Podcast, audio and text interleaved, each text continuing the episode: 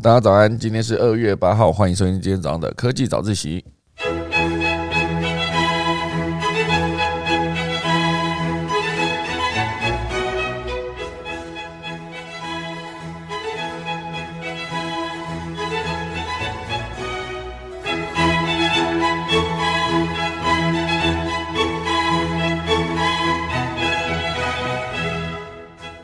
好的，今天第一大段呢，会跟大家聊到，就是 Facebook 改名叫做 Meta 之后，目前为止面临一个非常巨大的问题，就是它的市值缩水了七兆元台币，非常庞大的一个挫败，好不好？就是大家会去思考说，它这个改名是因为改名才造成它的市值下降吗？还是因为年轻用户离开？还是因为之前愿意在 Facebook 上面投广告的一些厂商们，现在觉得找到其他的替代方案了，所以他们就。不再愿意花钱在 Facebook 上面了，所以等下来跟大家分享 Meta 市值缩水七兆元的一个原因。第二则呢，我觉得是会讲到一些关于广告，我觉得这个广告它写的非常的好，就是 AI 广告直接进军美发业，因为美发业大家可以思考一下，你坐在那边弄头发的时候，它其实是可以做非常久的哈，所以如果有块荧幕在那边投放给你对的一些内容，其实你就非常容易买单哦，这是一个非常对的应用情境。第三大段呢，会跟大家聊到，就是施正荣，他有说支持政府的数位货币政策，而且他有预期数位货币大概在五年内会普及。这详细的细节呢，等一下我们钟声过后呢，就来进行今天的科技早自习，再跟大家分享喽。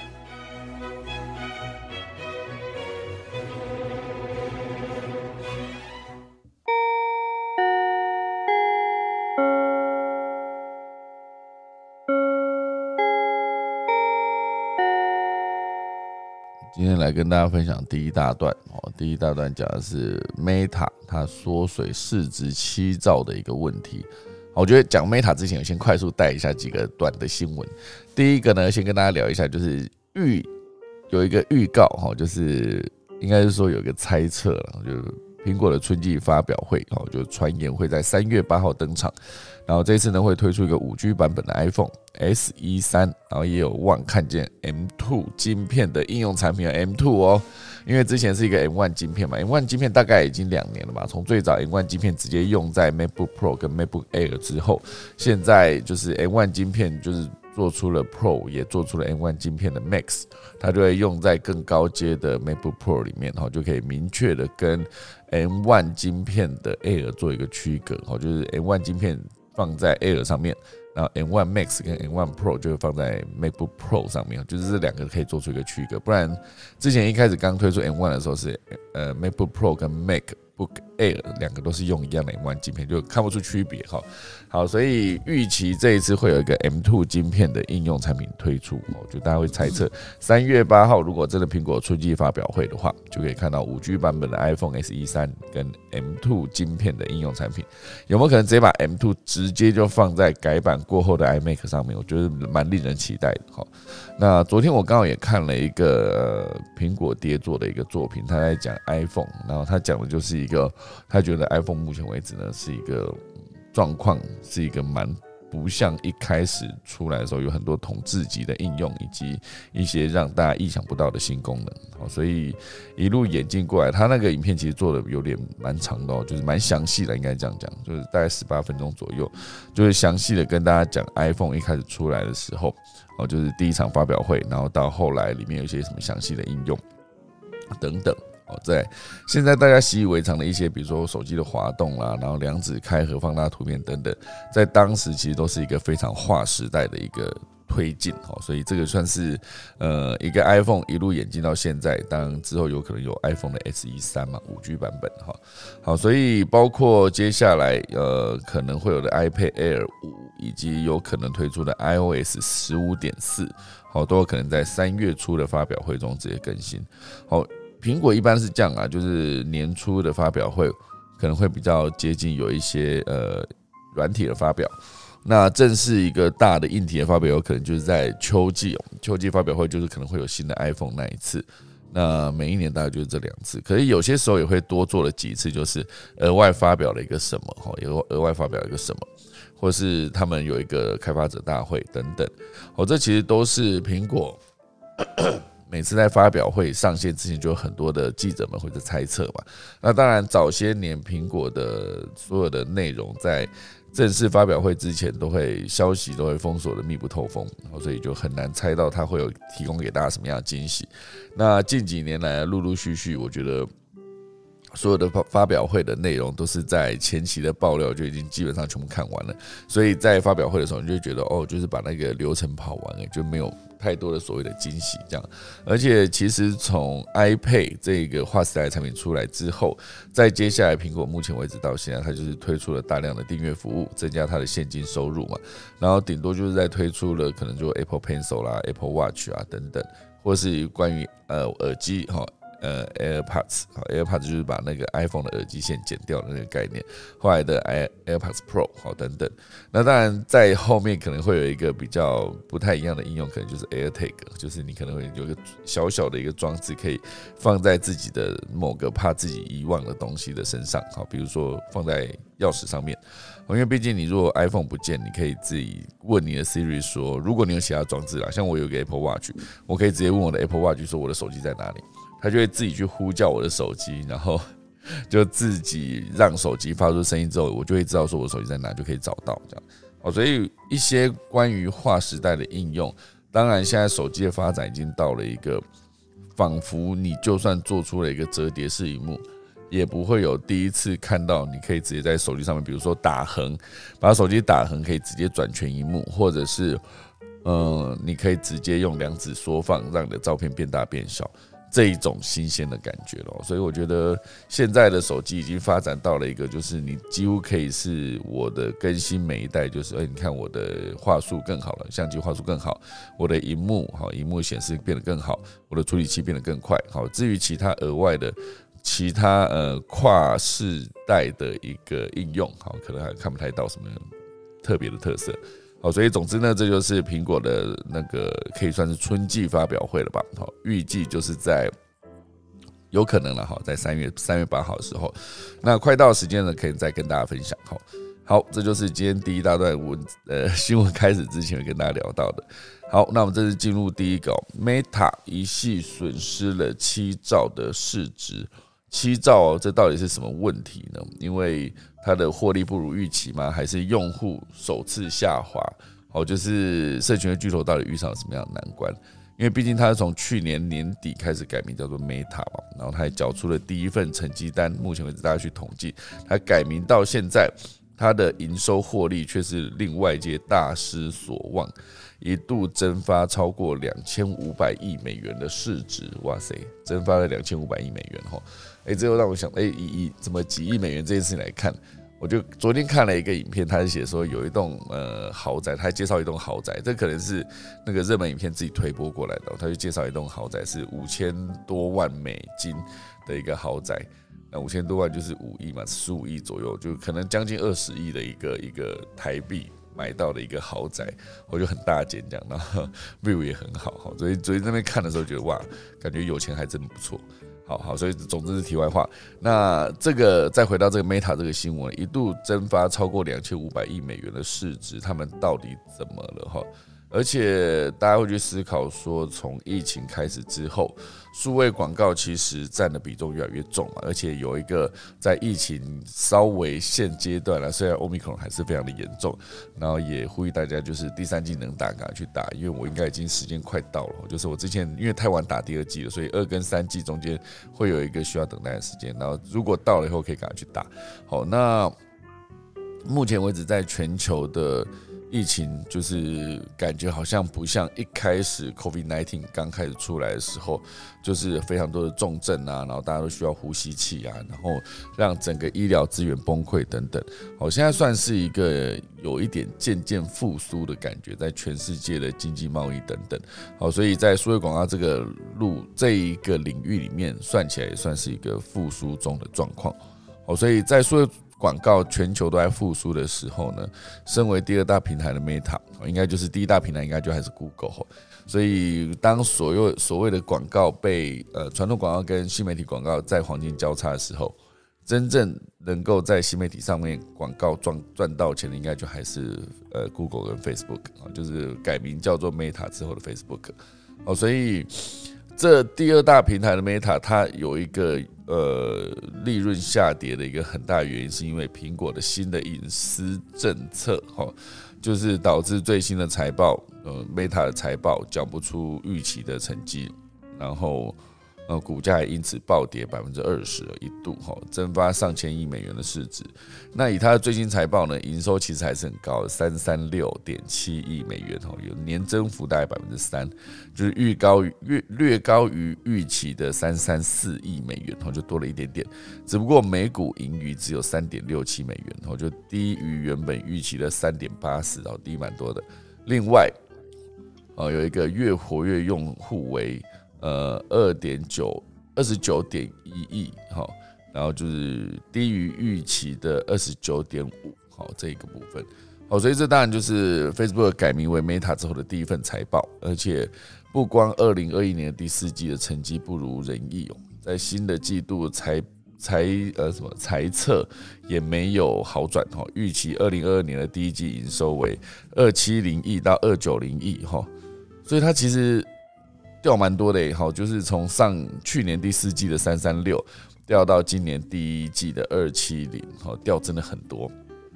好，所以它到底是出了什么问题哦？就是呃，主要真的是苹果的隐私政策影响真的是蛮大的，就是光这个隐私真的，这个 Meta 就会直接预估大概损失一百亿美元，好，就是苹果在二零二一年的四月，在 iOS 十四点五的更新的隐私政策里面。哦，就是有提到，就是比如说关于 cookie 政策，包关于你的资料如何被那个各个 A P P 做应用，你可以自己选择。像我现在在下载新的 A P P 的时候，我不知道大家有没有发现一件事：你如果是用 Facebook 啊，讲错，如果你是用 iPhone 的用户，你在下载新的 App 的时候呢，其实他会问你说。要不要让这个 app 去追踪你的一些什么什么资料？那大部分人其实都会选不追踪嘛。那这个不追踪这个动作，好，就是可以直接影响到 Meta 这个或者是一些数位广告的推进。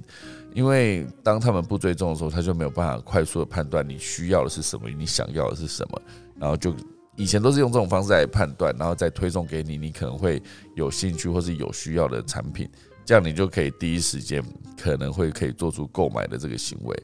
那当然，呃，以苹果的新隐私政策这件事情，它影响到就是，呃，大多数 Meta 的客户都是中小型的商家，好，所以对于苹果的新隐私政策，其实是没有办法快速应应的，所以所有的中小型商家，它的营收都下滑，所以就没有办法直接造成 Facebook 的股价继续往上升哦，就是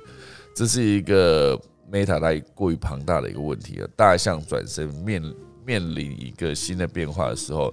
那个比较庞大身躯的动物，它转身相对是会比比较小只、比较灵活的。你看，大象转身需要的时间跟一个老鼠转身需要的时间，其实会差非常多，可以省下非常多的时间。好，所以相对规模没这么大的影音社群平台 Snapchat，好，它在最新财报中就反而缴出亮眼的成绩，好，股价还一度飙升百分之五十五，哎，好，这为什么呢？因为它的客户主要都是大型企业，好，因此很快就采用新解决方案来适应苹果政策的新环境，好，所以我觉得这个当然就是每一件事情都是有好有坏了。当初其实在我我不知道大家有没有印象这件事情哦，就是 Facebook 还没改名叫 Meta 之前，可能几年前吧，几年前当 Facebook 就是被爆料出他们的隐私权政策以及过度滥用用户的资料等等。哦，这也不是我空口说白话，这是当初那个剑桥分析这个新闻，确实是影响到 Facebook 的整个声誉哦。就是呃那个时候调查报告就是说，Facebook 跟剑桥分析这个公司其实是会有某种程度的合作，然后这个合作是直接影响到美国大选。哦，所以当那个 Facebook 当时有被一些的商家抵制，好，可是我不知道大家有没有印象，当时 Facebook 面临这样的商家抵制，他们其实。账面上看起来根本是不痛不痒的状态，他就是觉得，就算你们这些大型的品牌抵制我无所谓，因为我大部分的客户都是中小型的商家，只要我的中小型商家不抵制我，他们持续跟我买广告、买触及、花钱，就是让他的内容可以被更多原本就属于他的粉丝看见。哈，他原本中小型商家都是在做这件事情，我必须持续不断的投广告、买曝光，我才可以直接让我的用户持续看到我的商品。很多时候，甚至是你直接把那个广告一停止投放，它马上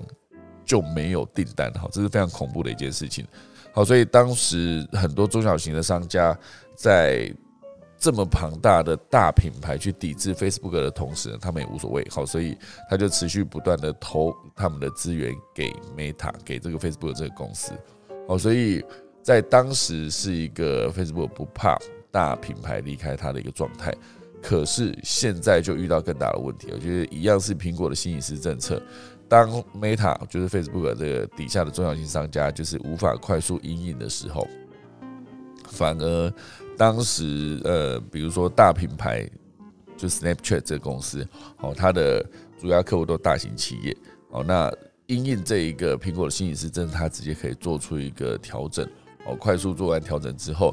于是这两间公司呢，就是原本哈 Facebook 还很想买 Snapchat 哈，那就最终是没买成嘛。那现在就是这两间公司放在一比，一个是营收快速的下滑，另外一个就是股价一度的飙升哦。这就是 Facebook 跟 Snapchat 最大的一个差别。目前为止，好，所以当然了，根据现在就是个数位广告的排行，第一大当然还是 Google 啊。Google 这个公司它其实。很难想象一个做搜寻的一个公司，最终它是做到一个最庞大的市值，哈，非常厉害，好，所以，呃，原本啊，就是 Google 它的拥有的安卓系统，也受到 iOS 系统的影响相对较轻，哈，因为。他自己就有他的安卓系统，这个系统就可以拥有全世界使用安卓系统的手机的所有的资讯，包括定位，啊，包括你在移动过程中，它可以直接透过各个移动的点，然后在地图上面的分布来判断你到底某一个路段是不是塞车这件事情。好，所以当今天 iOS 的系统直接去做了一个隐私权的政策调整的时候，诶。Google 反而觉得还好，反正我用的大部分都是安卓的系统嘛，我的用户其实主要就是安卓系统的用户，那你 iOS 就是跟我没有关系哈。所以值得一提的是呢，亚马逊在最新的财报中首度披露了二零二一年的广告营收也是三百一十亿美元，超过了 YouTube 初次公布营收的表现。哦，虽然规模目前为止不及 Meta 了，但赶在这时间公布成绩，显然对业务的前景是相当有把握的哈。所以呢，我觉得接下来，哦，每一个大的企业，不管是 Facebook 还是 Facebook 底下的 Instagram，哦，还是最近非常红的 Discord 等等，这些全部他们在做的只有同一件事情，就是真。多用户的眼睛的时间，哈，就是抢眼球啦。就是只要你可以把所有的用户留在你的平台上，时间留得越久，那他就相对的没有办法去使用别的服务。哦，就是像之前那个 Netflix 的创办人就提到说，他的唯一的一个对手只有人类的睡眠时间。哦，这非常狂的一句话。可是某种程度上，他也是对自己的产品非常有信心啦，因为。如果大家醒着的时候都在看那个 Netflix 的话，那其他的对手醒来就不是他应该去担心的一件事。可是那是之前啦，现在我觉得 Disney Plus 也算是一个后，就是后发先至嘛，它算是一个后进的，可是来势汹汹，因为它掌握了庞大的 IP 力、IP 内容等等，哦，就是不不管是星战系列啦，还是漫威系列啦，还是很多的动画，迪士尼的动画，还有。跟它整合在旗下的一些频道，比如说国家地理频道等等，全部都是迪士尼 Plus 一个里面可以看到的正版的内容。好，所以这算是以苹果的 iOS 的政策来，呃，新隐私政策影响到的一个市值上面的表现来看这件事情。当然，在另外一个维度来看哦，用用户数首次下降，Meta 也有坦诚。这一些用户正流向 TikTok，好，所以年轻人在使用 TikTok 这件事情，因为 TikTok 目前在全世界也算是使用者非常非常的庞大，就是在中国叫做抖音嘛，抖音也非常多人用，然后呃，在全世界中国以外地区都叫做 TikTok，那 TikTok 它其实是一个一样嘛，就短音，大家如果用到的话，快速跟大家讲一下，我昨天呢在使用了一个新的剪接软体的时候，我是觉得爆炸强了。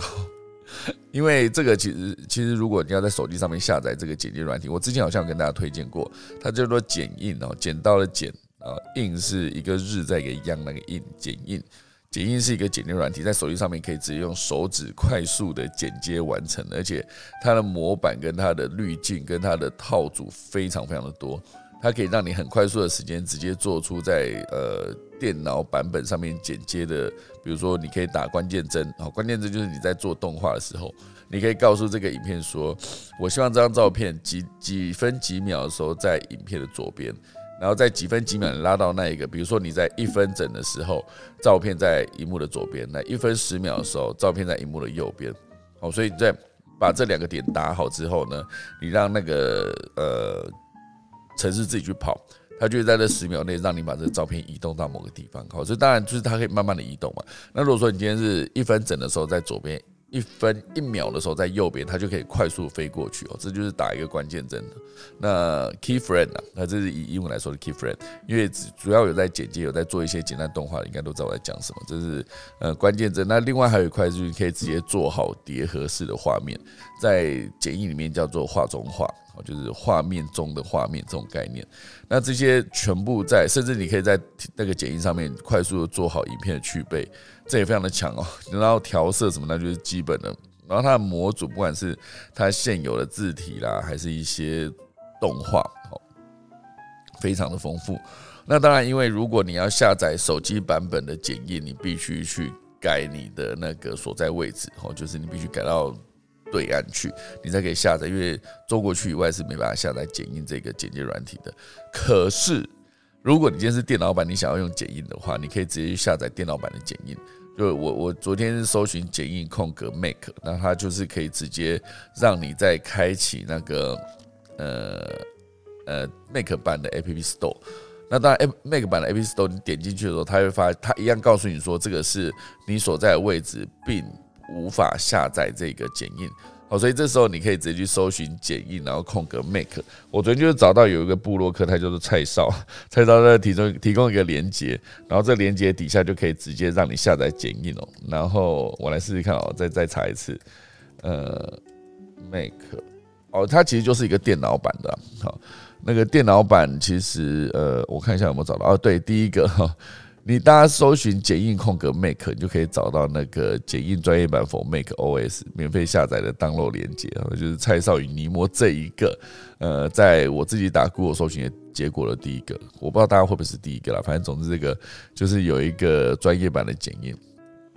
它是一个桌面版的，因为我之前始终觉得，虽然剪映很好用，可是，在呃手机上面我去编辑的时候，第一来我觉得我不是习惯用手机在剪接的一个人，二来就是它的画面会比较小，然后第三是我最最严重的一个问题就是我的手指在我的呃手机上面滑动的时候，我觉得没有没有那么的精准，所以很多时候我在控那个秒数，或是控我的一个影片，或是呃一个片段，或是一个字幕长度的时候，我就常常控。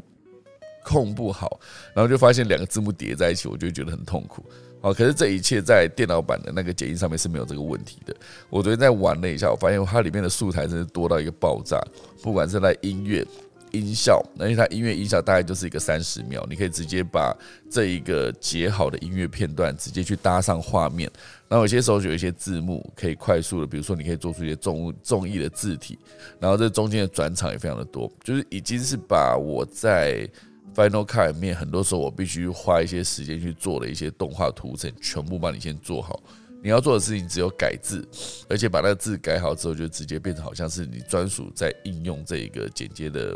直接把这个内容应用在剪接上面一样。好，所以我觉得这非常的强大。如果大家有兴趣的话，可以去可以去玩玩看，而且它是免费版的。它基本上就是你按照它的那个步骤，然后你就先把影片直接抓，就是把影片素材丢进来，然后把你不要部分剪掉。然后接接下来就开始一步一步去处理，好，比如说你的音乐，然后你这中间有什么音效，然后一样你要做什么字幕，然后要要有什么样转场，然后要有什么样的特效滤镜，整个套完之后，然后最后再可以直接做输出。好，大家有兴趣的话可以去研究一下这件事情，因为它其实就是免费，可是我不知道 PC 版是不是，然后就我会来试试看了，剪映，然后空格 PC，好试试看，它一样。啊，一样会有一些下载的下载的连接，然后这个连接因为我没有办法直接用 PC 嘛，所以我现在无法确定这些下载连接哪个可以用。可是至少如果你是用 Make 的话，昨天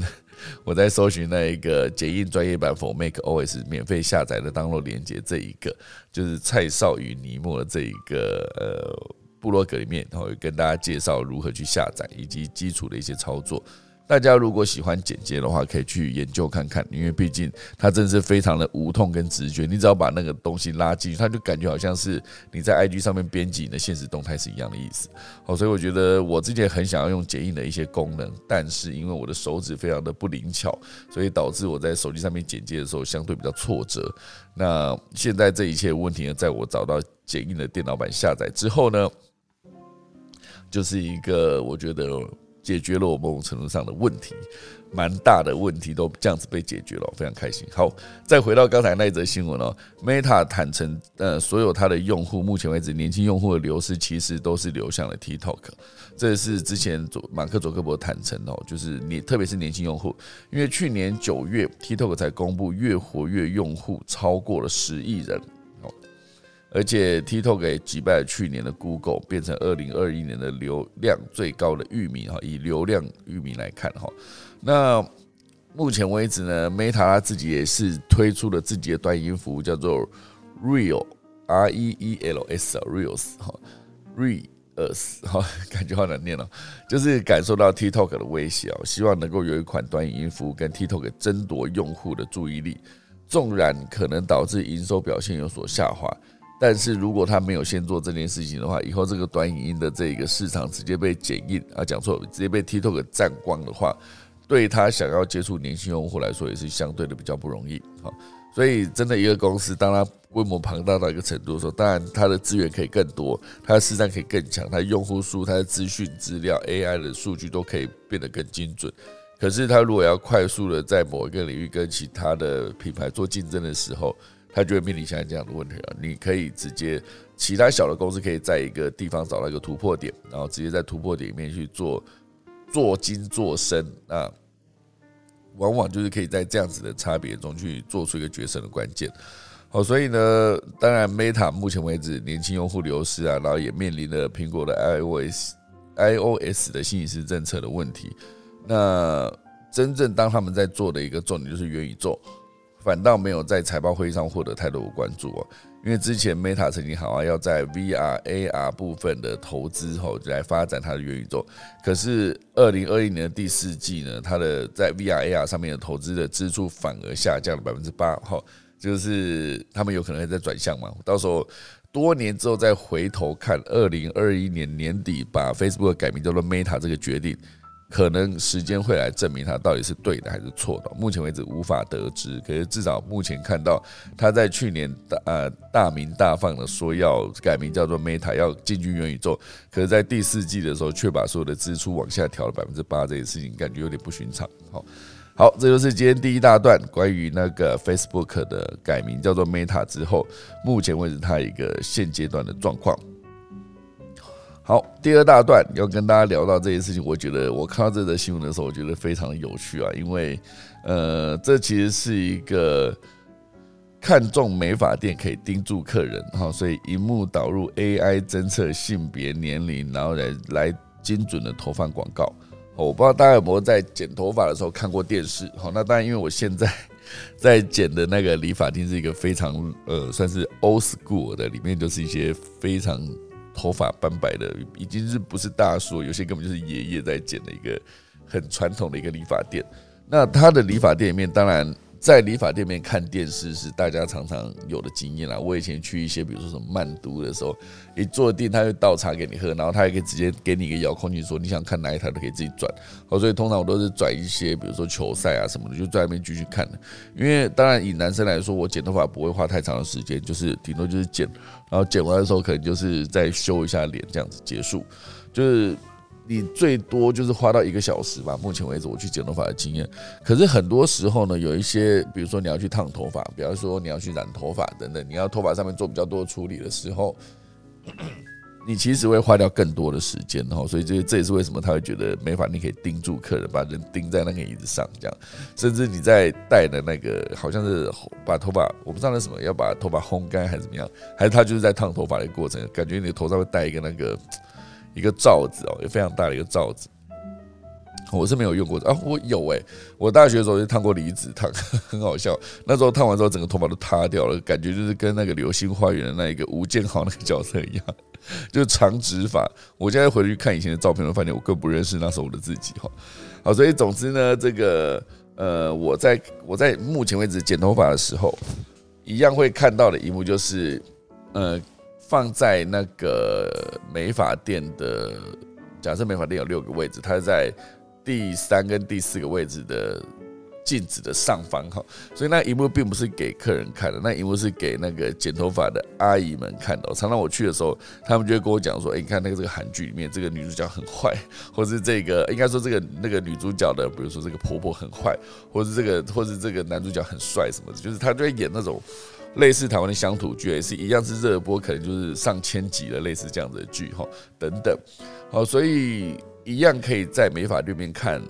荧幕，可是这一间广告他们做的事情就是，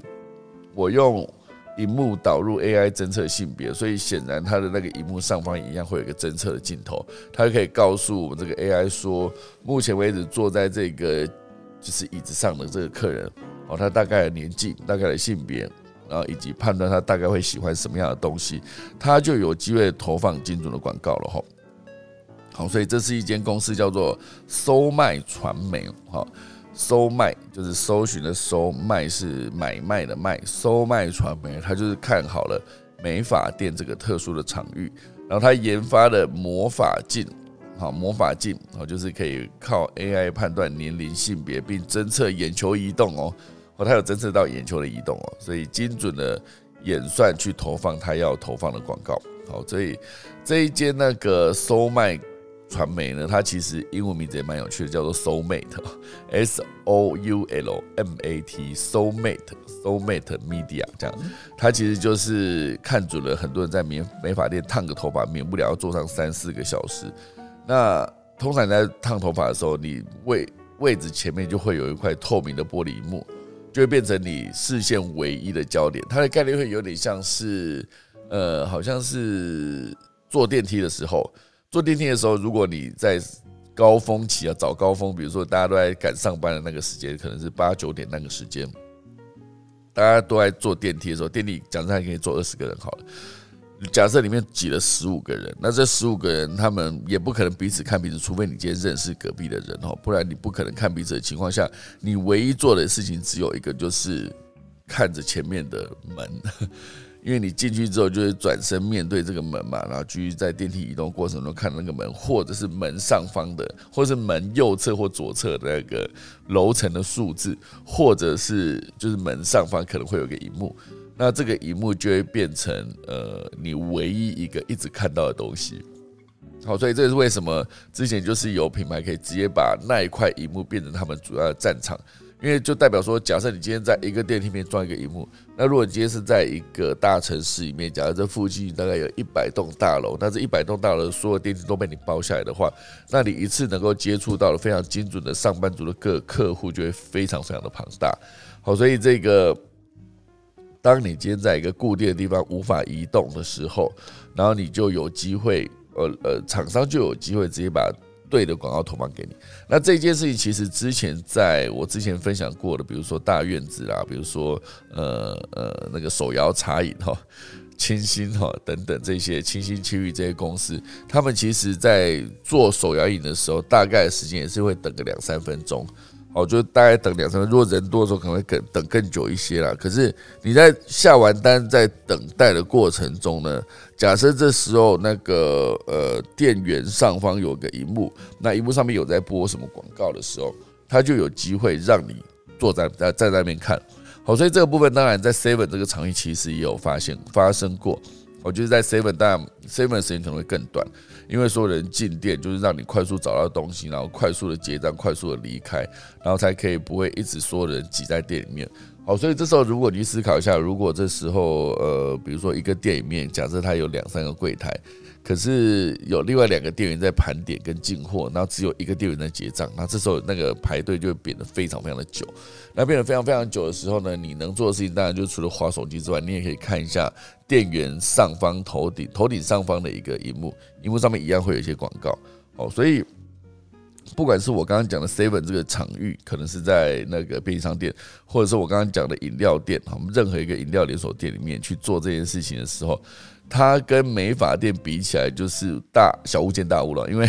你买个饮料两三分钟，你买个 Seven 可能就一两分钟，快速可以离开。可是你去烫头发就是三四个小时，所以那一块荧幕当然还是最重要的啊，就是那一块荧幕你放什么，它就有机会。直接跟坐在那边烫头发的人做一个沟通，而且烫头发比较多的数量的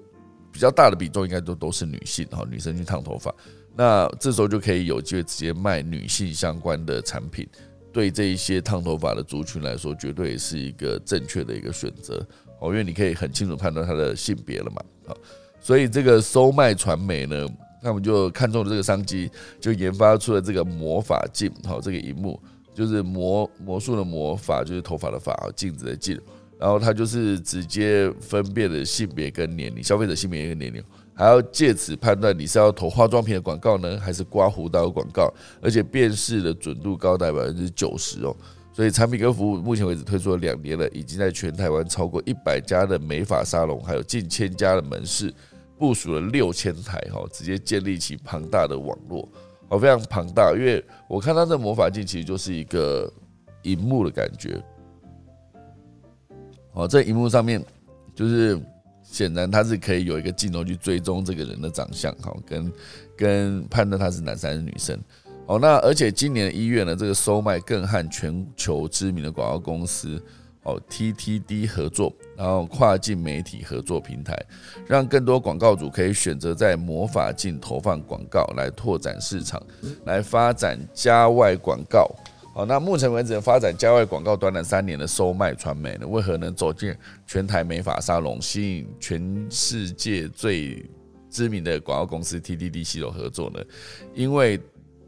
大家就有判断哈，所谓的家外媒体呢，其实就是泛指消费者在离开家之后才会接触到的传播平台。所以诸如户外看板，户外看板还包括 T 坝。如果你开开高速公路的时候，你发现路的两旁有那种高高的一根一根上去，然后有一个横的一个，就感觉像一个 T 字形的一个 T 坝。那个坝上面其实上面就是一个很大块的。一个面板，那面板也不是说不能说面板，也很大一块面积都可以直接放上某个广告。那这个广告其实就是让你可以在户外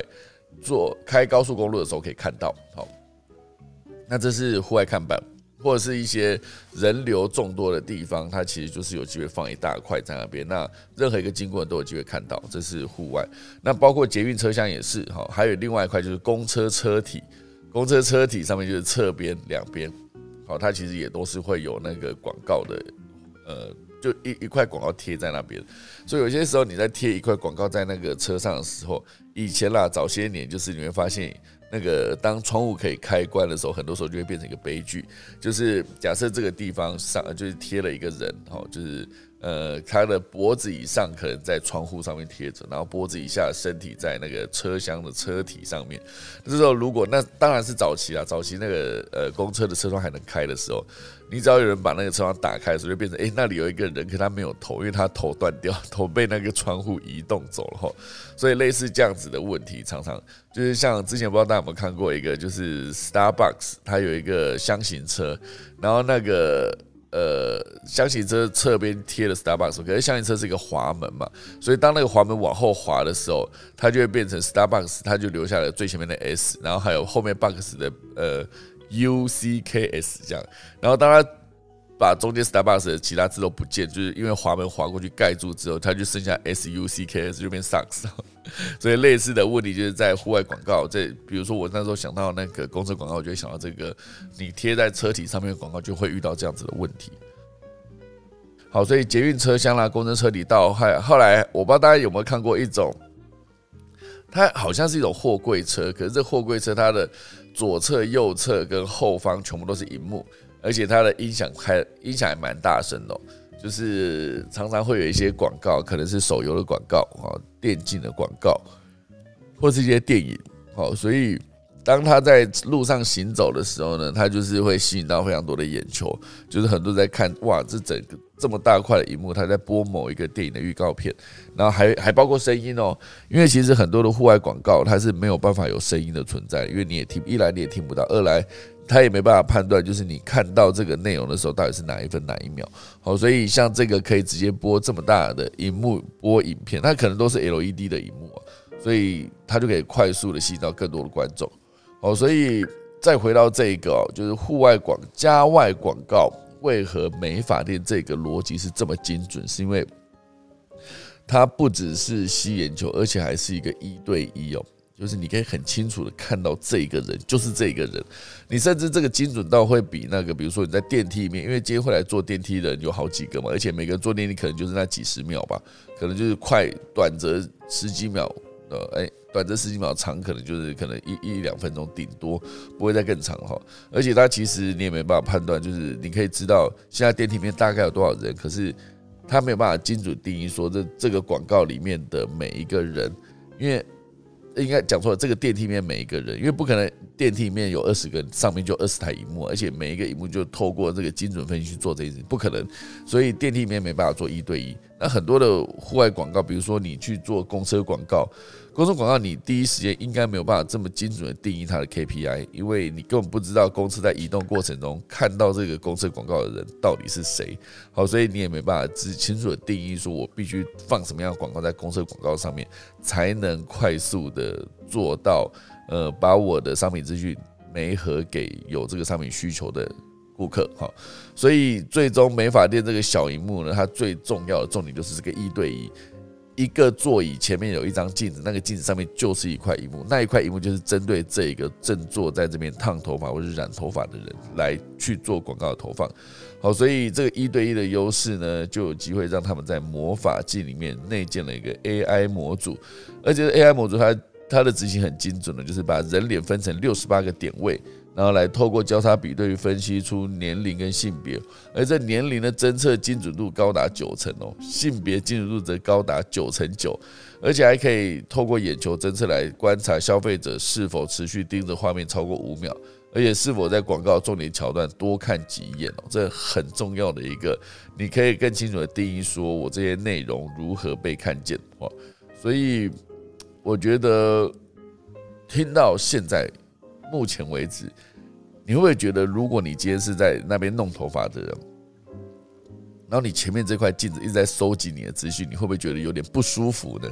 好，这其实也是一个他们当初在推进这一个服务的时候有去思考到的问题，因为他们的执行长叫做蔡耀仁，哈，蔡耀仁有说，呃，美法院这个场域当然是可以把消费者盯在座位上面看广告，而且高度的眼球粘着性。因为你坐在那边烫头发的时候，甚至你是没有办法直接把头转的东转西转，而且甚至你如果要划手机的话，你也把它你也得把它举很高，你可能到最后发现手很酸。哦，所以呃，这一个场域非常的特别，因为这个蔡耀仁他之前也说，曾经把这个荧幕导入到路易莎等等的咖啡厅，可是后来发现美发店的广告观看量竟然达到咖啡厅的三到五倍，呃，这个就非常的。大的一个差距的话，那当然蔡耀仁也有补充一件事情，他说虽然这个东西很准啊，然后但是这个服务的技术并不会拍下消费者的照片，也不会收集任何的个资，所以才能说服曼都等大型的美法院放下戒心来导入服务。所以呢，目前他们有一个信息，就是预计在二零二二年可以设置突破一万台哈，目前为止大概是六千多台的荧幕哦，所以也算是一个非常庞大的投资诶哈。好，所以当然那个目前为止这是算是美法业嘛。那如果再把那个整个画面，应该说再把整个格局拉到，如果是户外广告这件事情来看，大部分都是一对多了，每天经过跟使用的人数达到破千破百嘛。可是你很难精准定义客群。好，所以像你我之前在那个捷运广告上面看到，就比如说。iPhone 十三哈贴一整条，在那个捷运站贴了一整条 iPhone 十三，然后左右全部都贴这样子。那他就是在打这个品牌的形象了，就是呃，你看我的 iPhone 手机漂亮，然后目前我们推的最新的，他他不需要再跟所有的呃消费者解释我们是什么公司，因为大家都会认识苹果这个公司。哦，就是就算你没有用苹果的手机，你也曾经看过有人在用苹果的手机。哦，所以它可能算是一个品牌曝光它底下的商品。这个逻辑上面才可以去做一对多。不然，如果你是一个很 nice 的某种小小小众的产品，你去打那个户外，其实是没有什么效益的，因为你根本不知道你想要给他们看那一些观众们，他们到底有没有看到。好，所以我觉得这个部分当然就是呃。一个美发业做广告，然后我刚刚也提到延伸出去，比如说 Seven 之前也做过这件事情，比如说饮料店、手摇饮也做过这件事情，然后还有一些咖啡厅其实也可以做这件事情。可是最终最多人看广告的地方，哎，竟然出现在美发院了，这个大家是有点想不到哈。所以我觉得这蛮有趣的，就今天就用这则新闻来分享给大家。那当然以这一个，呃，还可以补充一则了。我就是 AI 能读懂你的心，因为有一个情绪人工智慧崛起，哦，从医疗到零售都可以应用。那这个其实也是在讲，就是呃，机器人之后可以进行一个陪聊的工作。哦，就是我不知道大家有没有跟聊天机器人聊过了，因为聊天机器人就是你打什么东西，它就有一个相对应的回复。如果你提到关键字，它就吐给你这个关键字应该要有的关键的答案等等。这其实全部都是一个 AI 在做聊天的应用的一个事情。那当然，除了分析情绪，那个呃，除了聊天呐，它也可以做情绪的分析，也可以从医疗到零售的所有产业都可以使用这个服务。好，所以我觉得这算是情绪人工智慧。接下来，我相信在各个场域里面应该会越来越红。情绪人工智慧。就是用 AI 来读懂你的心啊，因为你可以持续训练 AI，在面临不同样的情绪或者不同样的对话的时候，你应该给在跟你讲话这个人什么样的内容来做回应。所以我觉得这应该是蛮有趣的一个状态。好，第三则，第三则呢是我们的施正荣哈，宏基的施正荣，他有说哦，看好政府发行数位货币，最快五年内可以普及哈。我是这种说。未来全世界央行都有可能会发行数位货币而且可能促进更多网络上面的活动，形同由政府做庄家。未来政府发行的数位货币，渴望在五年内普及。哈，我不知道大家有没有印象，今年过年的时候，其实那个对岸应该在发发表了那个数位人民币啊这件事情，在台湾新闻好像没有到很大。那这个部分，当然我如果收集足够多的资讯的时候呢，我也可以再跟大家分享。好，所以再回到这一则哦。电脑品牌厂宏基集团创办人施正荣有说：“哦，就是刚才提到的，希望政府发行的数位货币五年内可以普及，因为，哦，他目前为止他觉得比特币啊、NFT 啊，对于施正荣而言就像是股票买卖，由个人做庄家。但是如果政府发行数位货币的话，本身就有面额价值，那它就不会像比特币价格有这么大的波动跟起伏。”哦，所以呃，这是施正荣今年在视讯举办新春拜年活动的时候提到，受访时候提到了关于元宇宙跟 NFT 的看法。同时间呢，他也邀请了 NFT 的数位艺术家，叫做吴哲宇来参与这一个新春拜年的活动。那当然，施正荣有提到，Metaverse 目前为止生态最重要就是内容，你必须要先吸引人。好，最先发生的可能就是娱乐，好，比如说微软斥资六八七亿美元。元哦，就大概一点九亿兆，一点九亿兆，一点九兆，一点九兆没有亿哦，一点九兆来收购收购动视暴雪，就是娱乐价值比较容易体现哦。我相信这边呃有一个数据，他应该是没有讲。我觉得真正引领科技的推进的应该是色情产业，因为食色性也嘛，这个食色就有它比游乐。哦，食色，但它比游乐还要更前面。就比如说，你最重要的生理需求就是吃嘛，你肚子饿你得吃嘛。然后另外一块就是色这件事情，所以色情产业常常就是在推动各个领域的技术的发展。比如说最早期的那一个呃，搜寻标签这件事情，你可以在各个不同的领域搜寻，比如说你喜欢的情境，或者是你喜欢的呃女星、男星的一个样子，类似这样子。它其实全部都是可以做出一个呃关键字的搜寻，那后续当然就是 VR AR 这个领域里面，其实对于这个呃技术推进，应该就是有这个需求啦。然后就是如果你可以看个 VR 虚拟实际版的那个色情片的话，对一般的观众来说还是有非常大的吸引力的哦。如果是这件事情做得好的话，好，所以当然我觉得讲到内容要吸引人，然后娱乐这个领域面就是。我一开始在做 VR 的内容的时候，我那时候也是觉得娱乐还是一个最重要的一个精准的关键。因为那时候我就有思考到，你在做呃 VR 三六零的影片拍摄的时候，相对比较不方便。那声音就更不用讲，因为你就算把声音收了全方位，假设你今天把摄影机放在这个房间的正中心，然后你收麦克风，用麦克风收音也是一样，收了这个环境所有的内容。可是你根本没办法判断说这则影片目前为止观众在转向到哪一个角度。它可能是在二七零度，还是它可能在一百八十度的的位置，好，所以你就没有办法判断这个立体声声音到底要如何传递给这个观众。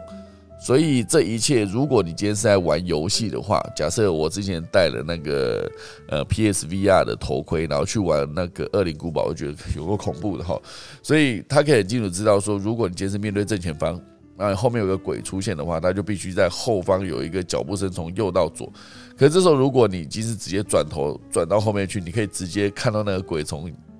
你转身过去，它就是从左到右了哈。直接这样走过去的时候，你可以看到画面，然后也可以看到声音的脚步声的改变。好，所以这件事情当然我觉得它还是更精准的啦，因为游戏永远都是这样嘛，它有一个完整的剧本，然后有一个技术。能力够高的团队去把画面执行出来，把运算做好。就像我之前看巫师的介绍，我就发现哇，这游戏真的是我好像在我的科技早期讲过蛮多次巫师的哦，因为它真的是一个蛮好玩的游戏，而且不确定它到底会推出第四集，因为之前是玩巫师三嘛，二零一五年的时候，然后到现在也也已经过了七年了哈，这七年间他们就推出了两个那个呃。哎，我现在讲那边需要干嘛？好了，总之那个回到施正荣讲这件事情，他说今年算是元宇宙元年，好 NFT 艺术作品才刚开始发展，所以他希望提供平台跟舞台，鼓励台湾的年轻人掌握机会。哦，所以我觉得呃，这个算是施正荣他有提到的一个重点，然后他也提到一个重点，就是一般人买股票都会谈到基本面的问题，那对施正荣来说，他讲的是企业的营运成绩。好，比如说 NFT 的艺术作品的价值，目前为止是见仁见智啊。好，基本面是要看有多少人认定它的价值。短期一样可以通过炒作，可是长期你要吸引资金投入这些艺术品，还是需要具备价值。就是这个价值是，假设你去思考一下，一开始毕卡索还不红的时候，你买入了他的所有的那个画作，然后等他突然一系列爆红的时候，你那个所有的画作就是。身价就水涨船高，它是一个非常过瘾的一个过程。可是现在你买的所有的 NFT，它目前为止虽然价格是越炒越高，可是长久下来它的保值性会不会比你一样把那堆钱省下来，然后去买台积电的股票还要好呢？好，这是大家可以去思考一个点。那当然，以那个这里面提到的呃一个，哎哎哎，怎么找不到资讯哈？好，所以总之呢，施正荣是看好五年内。可以来呃把数位货币做一个普及。当然，之前好像已经有国家把比特币列为已经可以直接做交易的国国家内的法定货币，好像是一个四个字的国家，一时间讲不出名字，没关系。反正总之，比特币跟数位货币这些事情，未来有没有可能变得更快、更方便？就像之前你们想说那个，我把微信用微信把钱转给你这件事情，可以很快速的把。价值直接移动到另外一个人的账号的手机里面去，这个转账过程中其实是很无痛的，就是我发一个什么钱过去，你就结束了这件事情哈。所以大家可以思考一下，如果数字货币以后越来越方便的时候呢，大家的生活会有什么样的面貌上面改变？哈，大家可以思考一下这件事。好，现在时间来到七点五十九分了，快速跟大家讲一下农历。今天是二零二二年的二月八号，农历是一月初八，也就是说大概在七天就是我们的元宵节了。好，那目前为止的节气是立春，好，所以一路从二月四号到二月十九号都是立春。今天宜合葬入宅、问名纳采、求四祭祀、开仓。好。然后祭斋教做灶安床安葬，好，所以今天安床跟安葬都先不要去做，不要去做下葬的动作，也不要去做一个灶在你的厨房里面，好，所以这就是今天的农民历。那等一下我们钟声过后就要结束今天第一阶段科技早自习喽。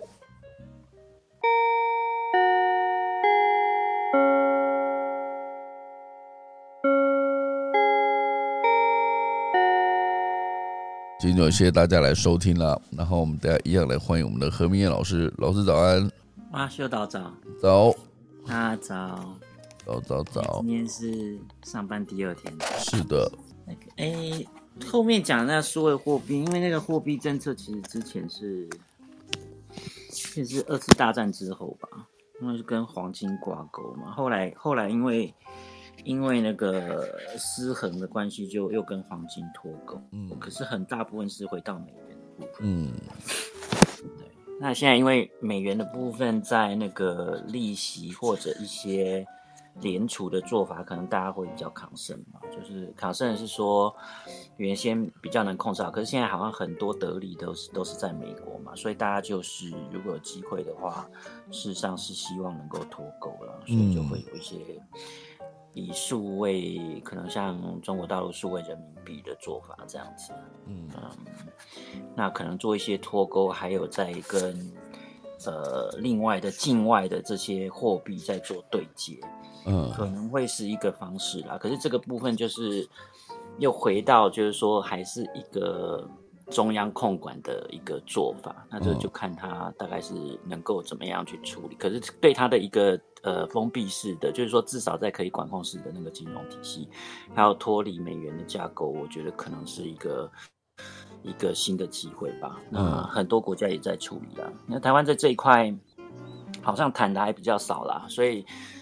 我想是这种在谈这个时候，其实有时候细节我是觉得需要去提到才会对台湾有帮助啦，而不是一个嗯方向。因为台湾现在事实上在很多这一部分的做法，还有可能你其实还有很多是治安跟架构要建构的方面，我觉得目前事实上是比较落后一点点。那个在数位货币的这一部分，嗯那嗯，其实秀导讲的那个 AI，其实这家公司之前是做多媒体嘛，就是嗯它是呃原先应该是从很多，比如说充电或什么时候你会待在呃桌子的旁边，那他可能就在桌上放一些嗯这个广告，就联播的广告或什么做这一类的。那我觉得当然进去做那个在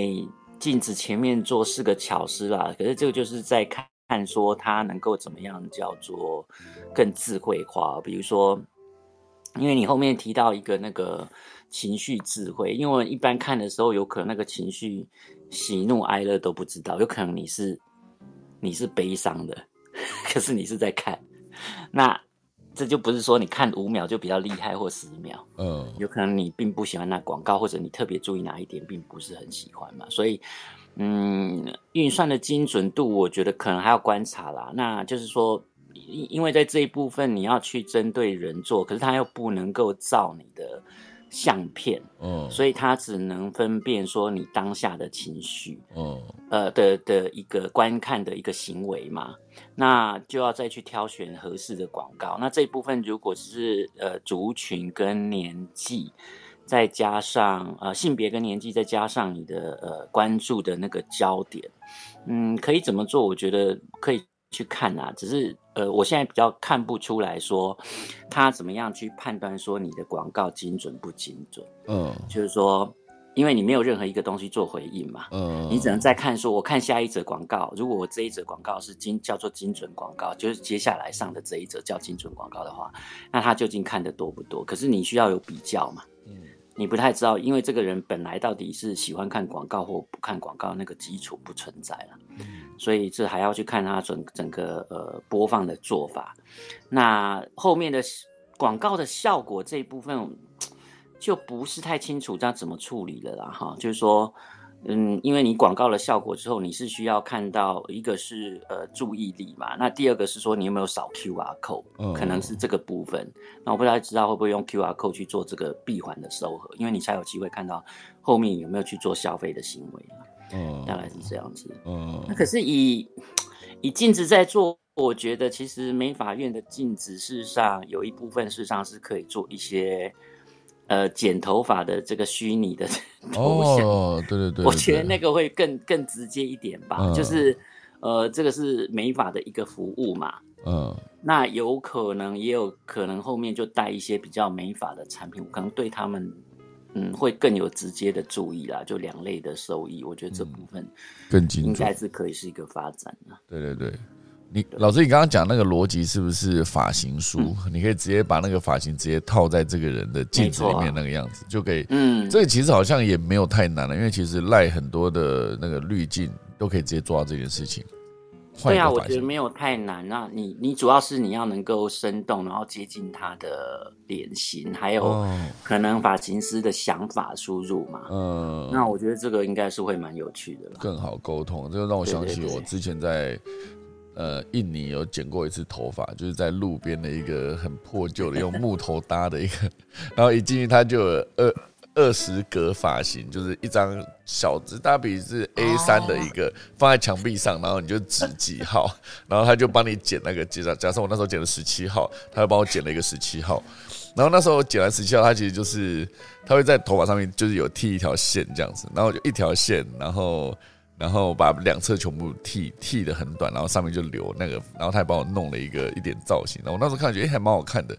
可是后来当我离开那间店的时候，我走在路上发现我跟当地的所有的印尼人发型都一模一样，他会觉得哎、我可能是一个晒比较没有那么久的一个印尼人，我觉得哎、就是就是跟我原本想象中的好像蛮蛮好看的，只是大家都在用这个发型。所以它的概念就是一张纸放在那边啦，在镜子旁边。对，可是老师你刚刚讲的逻辑就是直接把它坐在镜子上面，你就可以直接在透过镜子看到自己的发型换了下一个样子的时候是什么样子。我觉得这还蛮蛮直观的。